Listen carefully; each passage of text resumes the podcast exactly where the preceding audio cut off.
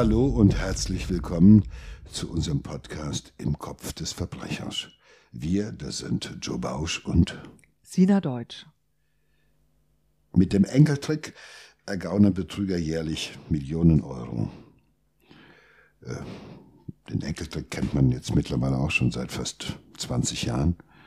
Und äh, seit diesem Jahr, also seit äh, 2021, ist eine äh, neue Variante, quasi eine Weiterentwicklung des Enkeltricks zu beobachten. Äh, dabei äh, fangen die Täter sozusagen mit dem üblichen Enkeltrick an. Die alten Leute kennen das mittlerweile, legen dann auf.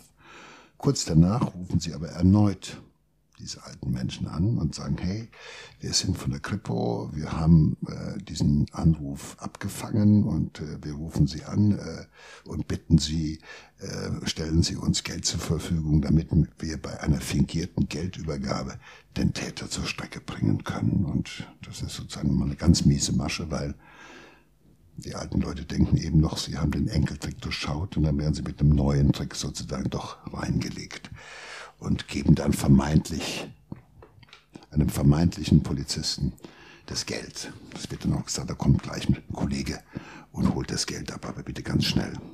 Ja, es ist äh, diese Telefonkriminalität, äh, ähm, das hast du ja schon gesagt, da ist, da ist äh, unglaublich viel Geld, äh, wird da verdient damit, ne?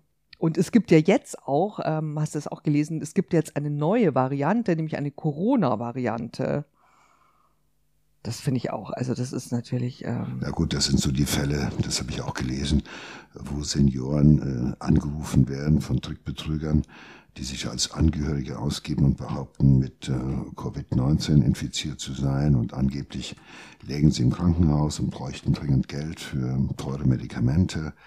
Und da wird jetzt gleich jemand vorbeikommen, der das Geld eben abholt. Und auch darauf sind jetzt schon einige betagte Menschen hereingefallen. Also es geht ein bisschen darum, halt eben äh, an Gefühle zu appellieren, an Verantwortung zu appellieren und äh, halt ähm, ja die Menschen auch ein bisschen in Angst und Schrecken zu versetzen. Und es geht aber noch schlimmer. Es gab nämlich sogar einmal einen Mord per Telefon. Ja, ich kann mich erinnern. Das ist, glaube ich, einzigartig in der deutschen Kriminalgeschichte, dass ein Täter tötet, ohne jegliche Gewalteinwirkung, also aus der Ferne. Und sein Tatwerkzeug ist tatsächlich das Telefon gewesen. Das Ganze ist passiert in ähm, Holzminden im Weserbergland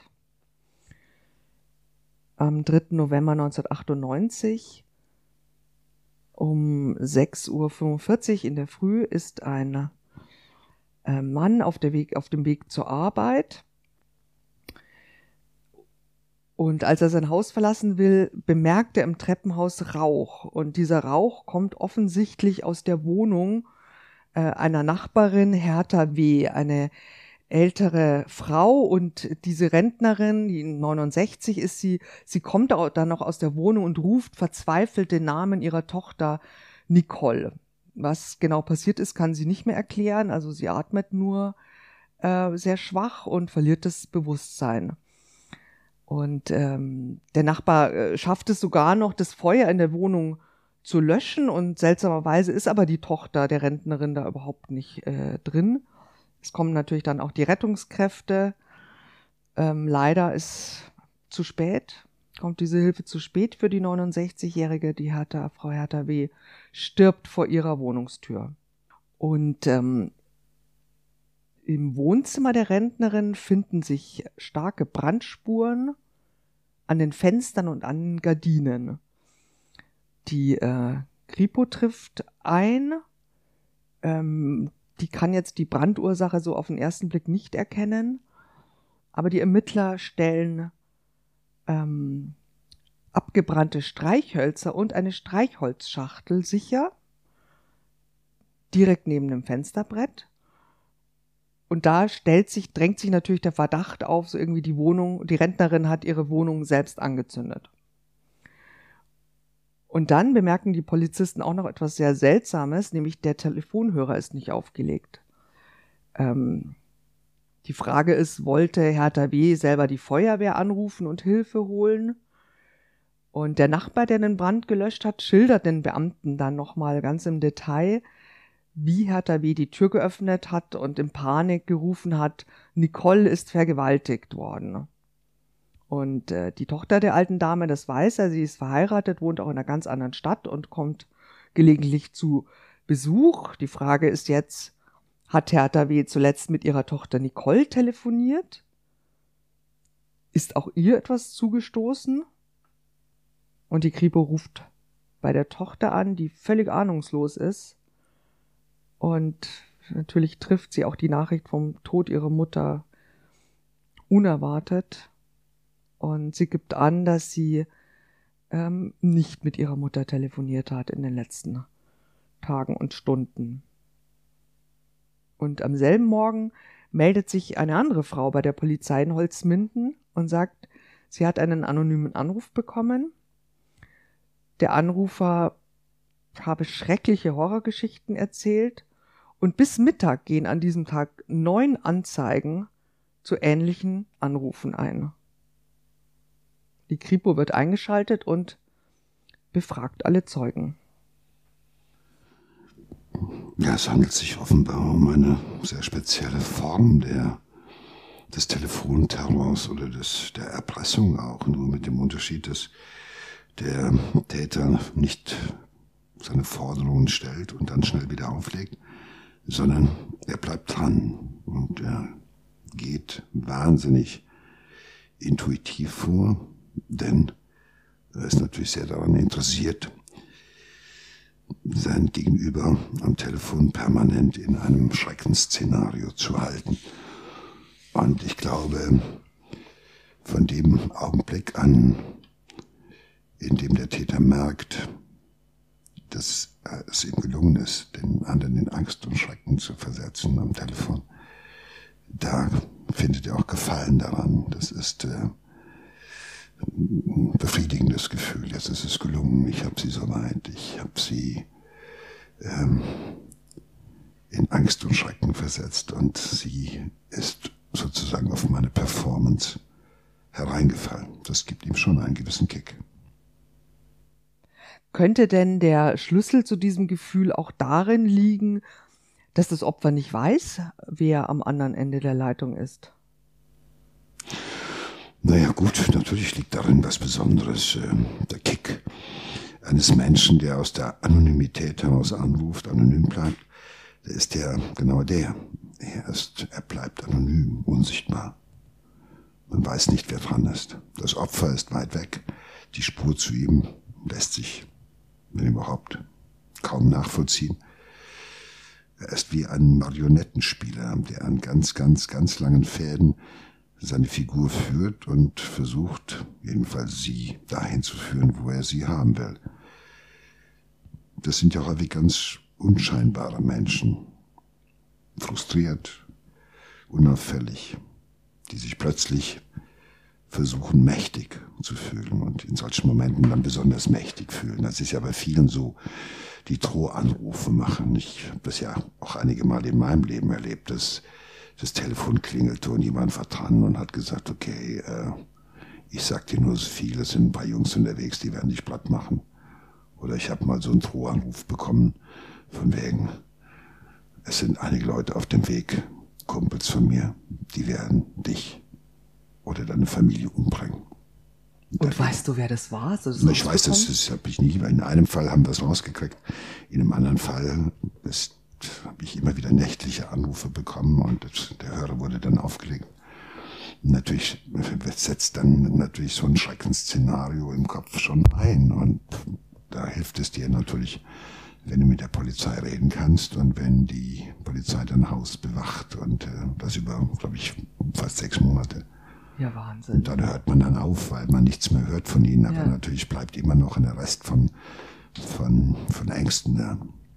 Also das ist schon eine ganz miese Nummer von diesen Leuten, die halt dir nicht ins Gesicht sehen und dir drohen, sondern ja. dich ans Telefon setzen und dich nachts anrufen und natürlich versuchen, dir so Gedanken irgendwo ähm, zu vermitteln, äh, wo du dann halt sagst, boah, Ängste.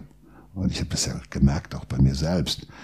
Äh, nach so einem Anruf, äh, wenn es dann an der Tür klingelt, dann guckst du erstmal aus dem ja. Fenster, wer steht ja. denn jetzt vor der Tür und so weiter und so fort. Das setzt schon was in Gang. Und man braucht schon irgendwie ähm, gute Nerven und zweitens halt eben äh, dann halt eben die Unterstützung von der Polizei, um sozusagen sich wieder sicher zu fühlen mhm. nach einer gewissen Zeit. Also ich finde, das ist das Mieseste, was es überhaupt gibt, so irgendwie anonym, irgendwie mit verstellter ja, Stimme ja. irgendwo jemanden in Angst und Schrecken, also zu versuchen, jemanden in Angst und Schrecken zu versetzen.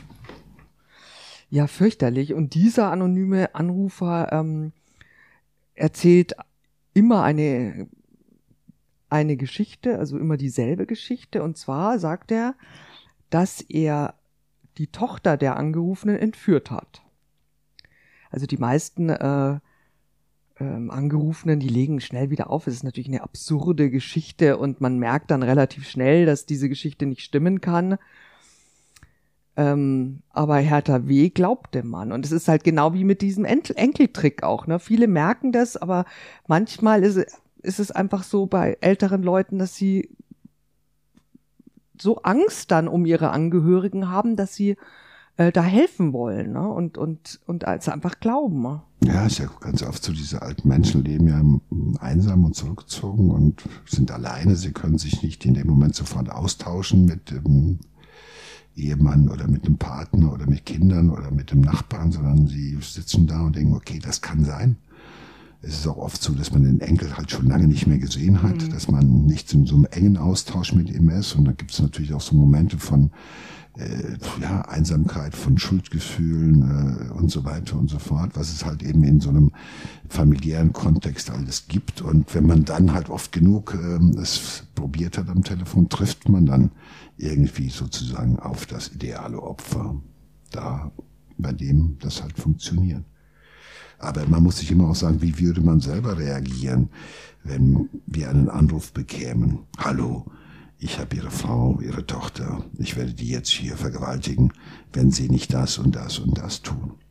Ich meine, er macht ja da ein Angebot, was man schlecht ablehnen kann.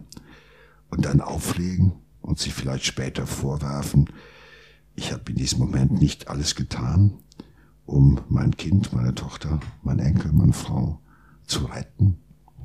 War sozusagen egoistisch, habe das ignoriert mhm. und weggedrückt. Ja. Wie will man dann weiterleben mit dieser Schuld? Schuld. Und das ist ja genau da, funktioniert das ja oftmals in so im Kontext von Menschen, denen man halt relativ schnell, also die sich verantwortlich fühlen, die sich auch schuldig fühlen können, wenn sie nicht das tun würden, was man von ihnen verlangt. Also ein sehr rätselhafter Fall. Ähm, für die Kripo und äh, was sie natürlich jetzt als erstes machen, sind, ist äh, die genaue Todesursache äh, herausfinden. Ähm, vielleicht gibt es da eben dann auch einen Aufschluss über einen möglichen Tathergang und ähm, die Leiche von Hertha W. wird äh, im Gerichtsmedizinischen Institut in Hannover obduziert.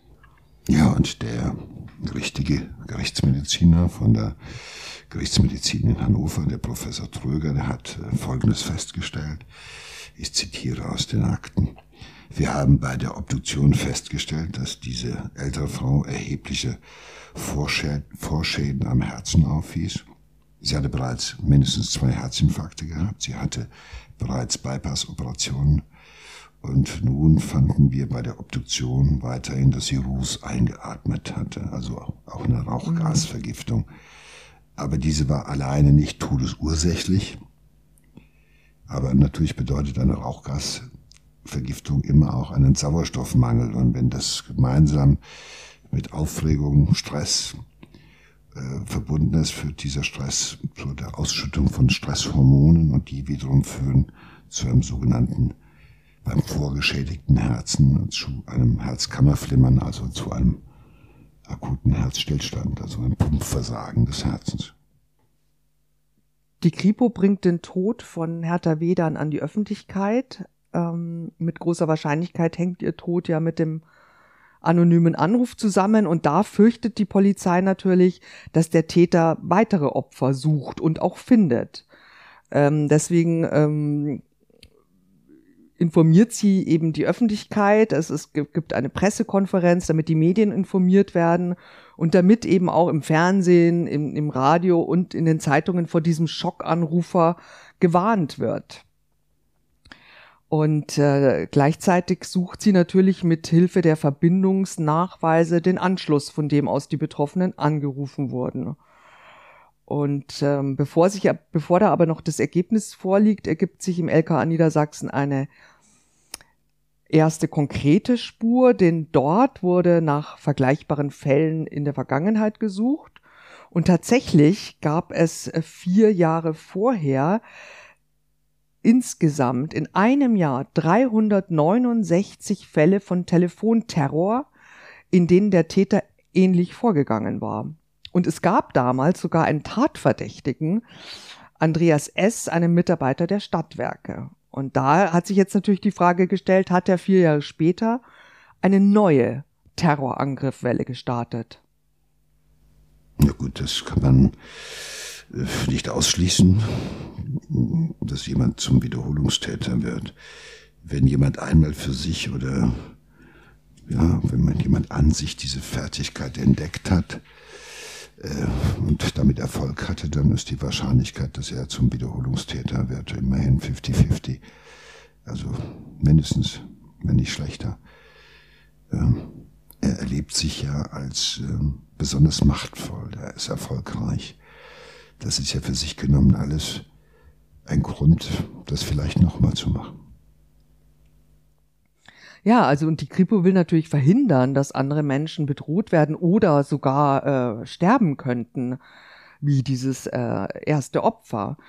Und die Indizien sind zwar sehr vage, die auf äh, diesen Verdächtigen hinweisen, aber es ist Gefahr im Verzug und ähm, es ergeht Haftbefehl und Andreas S. wird an seinem Arbeitsplatz vorläufig festgenommen. Das Problem damals war, die Kripo-Beamten können zwar ähm, die Telefonanrufe zurückverfolgen, aber zu dieser Zeit wurden die Nummern nur für maximal 72 Stunden gespeichert. Also ähm, äh, finden sie keinen wirklichen Anschluss. Und die Auswertung ist dann auch entsprechend ernüchternd. Also weder Hertha W noch die anderen sind während der Tatzeit vom Festnetz aus angerufen worden. Das heißt also, dieser Anrufer muss ein Handy benutzt haben. Und äh, die Kripo lässt einen Zielsuchlauf bei allen Mobilfunkanbietern durchführen und Andreas S. selbst hatte kein Handy. Also es war bewiesen, von seinem Festnetz aus hat er sie nicht angerufen und er hat kein Handy, also haben sie ihn wieder auf freien Fuß gesetzt. Und vier Tage nach dem Tod von Hertha W. erhält die Kripo dann das Ergebnis eines Mobilfunkbetreibers.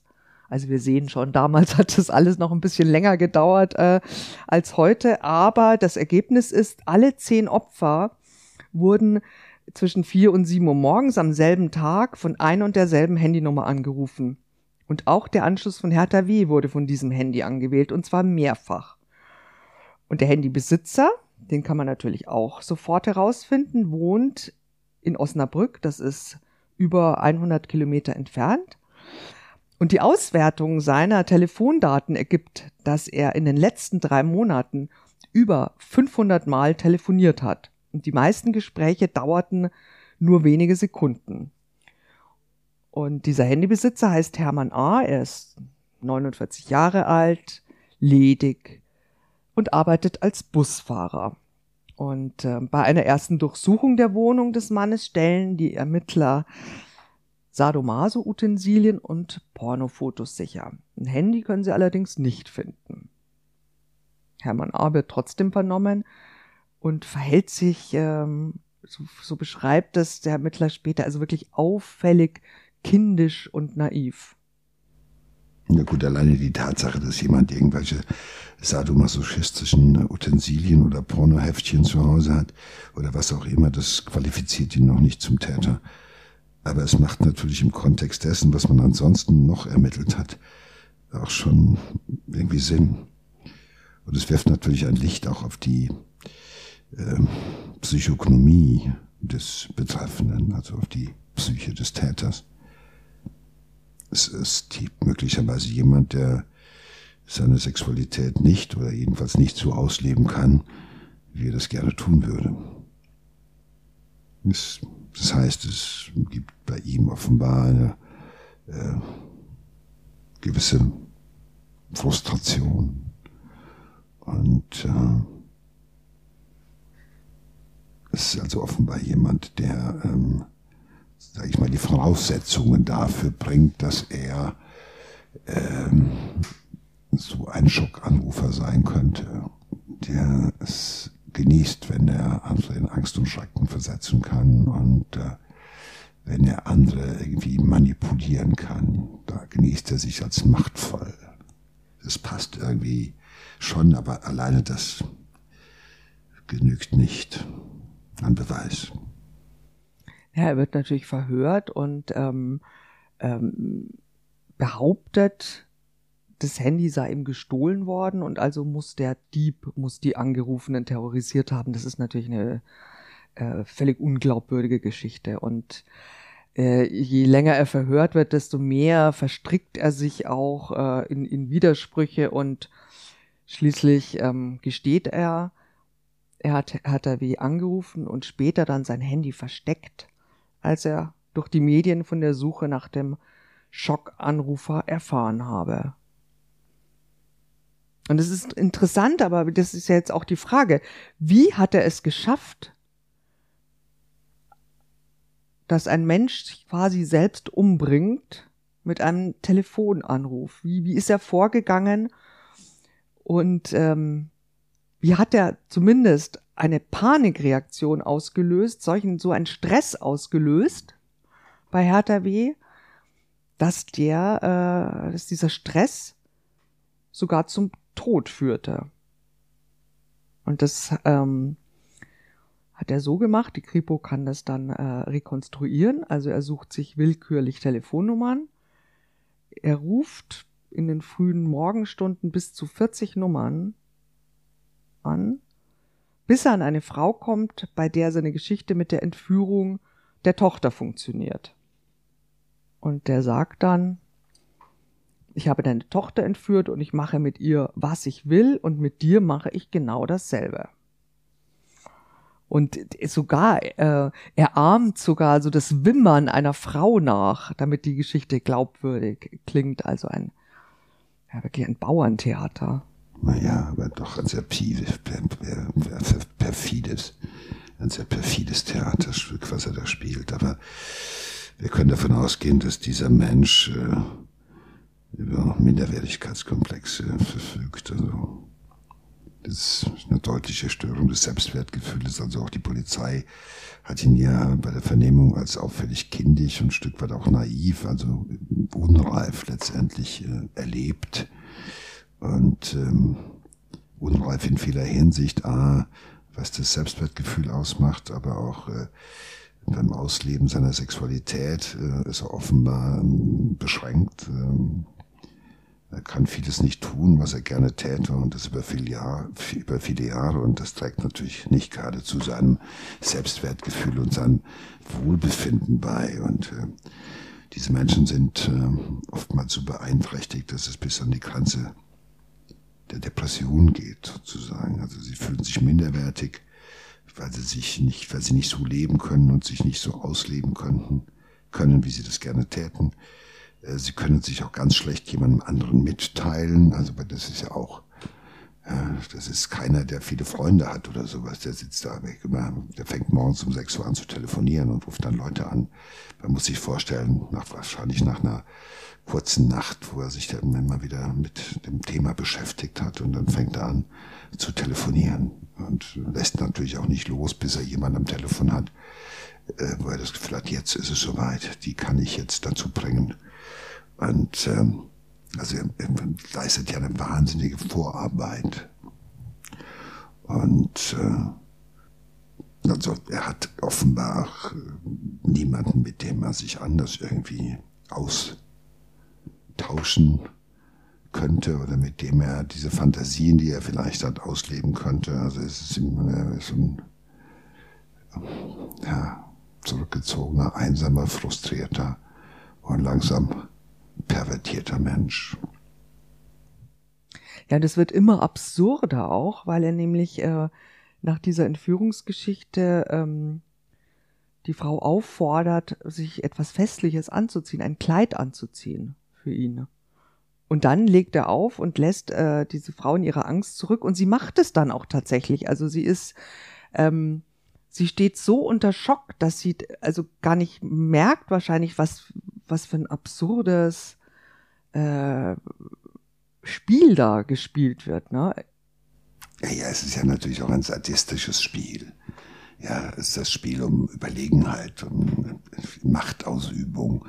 Und zwar nicht unmittelbar, äh, sondern halt mittelbar mittels Telefon, weil da kann er im Verborgenen bleiben, aber da kann es sich halt eben auch groß fühlen.